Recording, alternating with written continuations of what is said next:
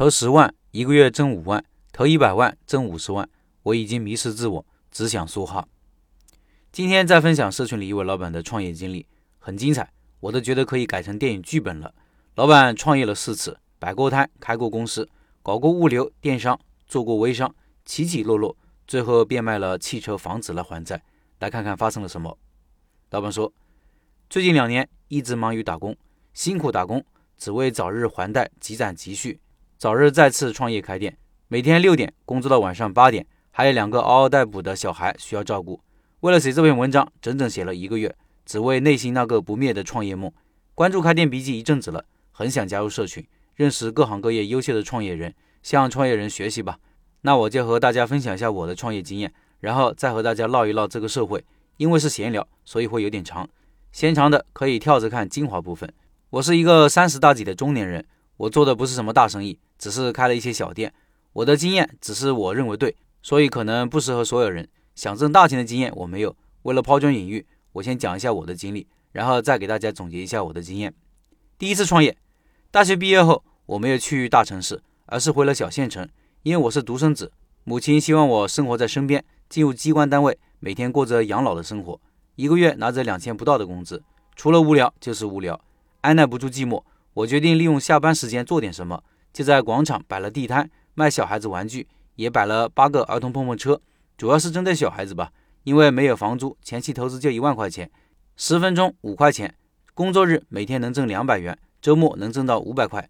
做了一年时间就不做了，不做的原因主要有两个：一是安全问题，小孩子好动，不注意安全会受伤。二是城管经常过来不让摆地摊，又是罚款又是赶人，应对城管就很头痛。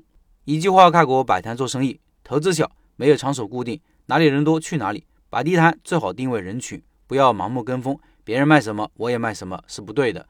基本没有亏本的，但也发不了大财。最大的风险盲目跟风，城管因素。第二次创业，因为第一次摆摊就爱上了做生意，不管不顾的辞职创业了，想置死地而后生。第二次创业，政府大力扶持农村电商，在政策帮扶下，我成立了一家电子商务公司，主要利用互联网销售农产品，做了两年多。第一年营业额两百一十万，第二年营业额有一百万，第三年赶紧关门，差点破产。大家是不是很好奇，为什么越做越差？不是先差后好吗？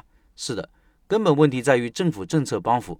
起初资金帮扶、产业帮扶、供应链帮扶，只要你不傻，销售额不是问题。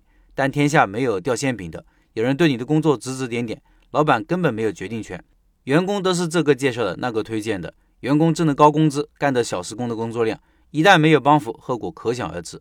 第二次经验吧，天下没有免费的午餐，也没有捷径可走。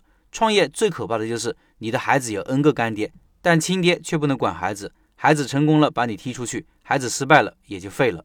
第三次创业，第三次加盟了一家物流，经营一家物流公司就一个字累，每天五点。干到十二点都干不完，生意嘛挺好，但很难做大。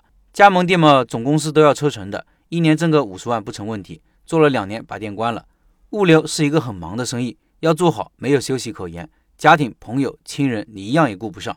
第三次创业，我刚结婚，家人很反对自己做这一行，老婆也不支持，压力很大，所以卖了。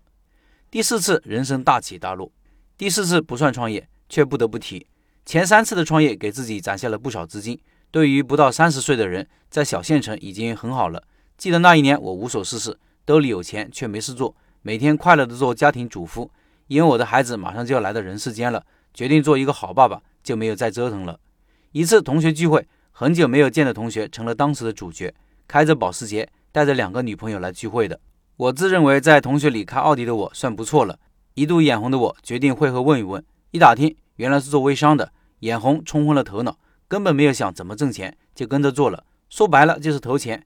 起初投了十万，一个月不到挣五万，然后一百万挣五十万。我已经迷失自我，只想说哈，有多少投多少，借钱贷款无所不用，就这样一步步走向深渊。后来我那个同学被抓了，我负债累累，我才清醒过来，这不就是庞氏骗局吗？人生一度黑暗到极点，如何走出负债的阴影，这才是第四次我想说的根本。创业嘛，都会存在破产、倒闭、负债的问题。如何度过这个难关？我个人觉得那一定是家庭了。我那会连死的心都有，可是孩子诞生了，妻子也不离不弃，房屋、汽车都变卖了还钱。老婆那一会儿就一句话：想要你儿子叫老王爸爸，就去死吧。男人啊，不管多成功多失败，家庭才是第一位的。这是每个男人成长中才能学会的东西，叫责任。上有老，下有小，中年人你连生病都是奢侈的。篇幅有限，接下来我想讲几句自己创业有感的一些题外话。我是经常看贴吧，感觉好多人很消极，觉得未来很渺茫，机会很有限。说实话，我也感觉这样。现在创业越来越难，容错率越来越低。就比如我四次创业之后，我依旧不安心老老实实打工。期间我也想过很多生意，但都是害怕失败，怕给家人再次带来负担。所以我建议做生意的，先考虑规模做多大，有多少钱干多少事，千万不要去赌一把，因为那样基本是赌输。刚开始不要想着挣大钱，先小规模试一试，等稳定了之后再加码。千万不要一开始就 all in，要不然很可能你会想不开。第二呢，老板要尽量亲力亲为，这样你的决策才是正确的。不要指望那些打工的人。也不要和亲戚朋友合伙做生意，那一定是失败的。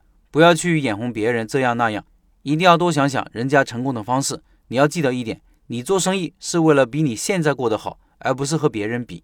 这次就说这么多吧。其实好多书上讲的都是太浅，没有讲具体该怎么做。所以做生意一定要跟一个有经验的人学习，那是最好的。当然前提是他肯教你。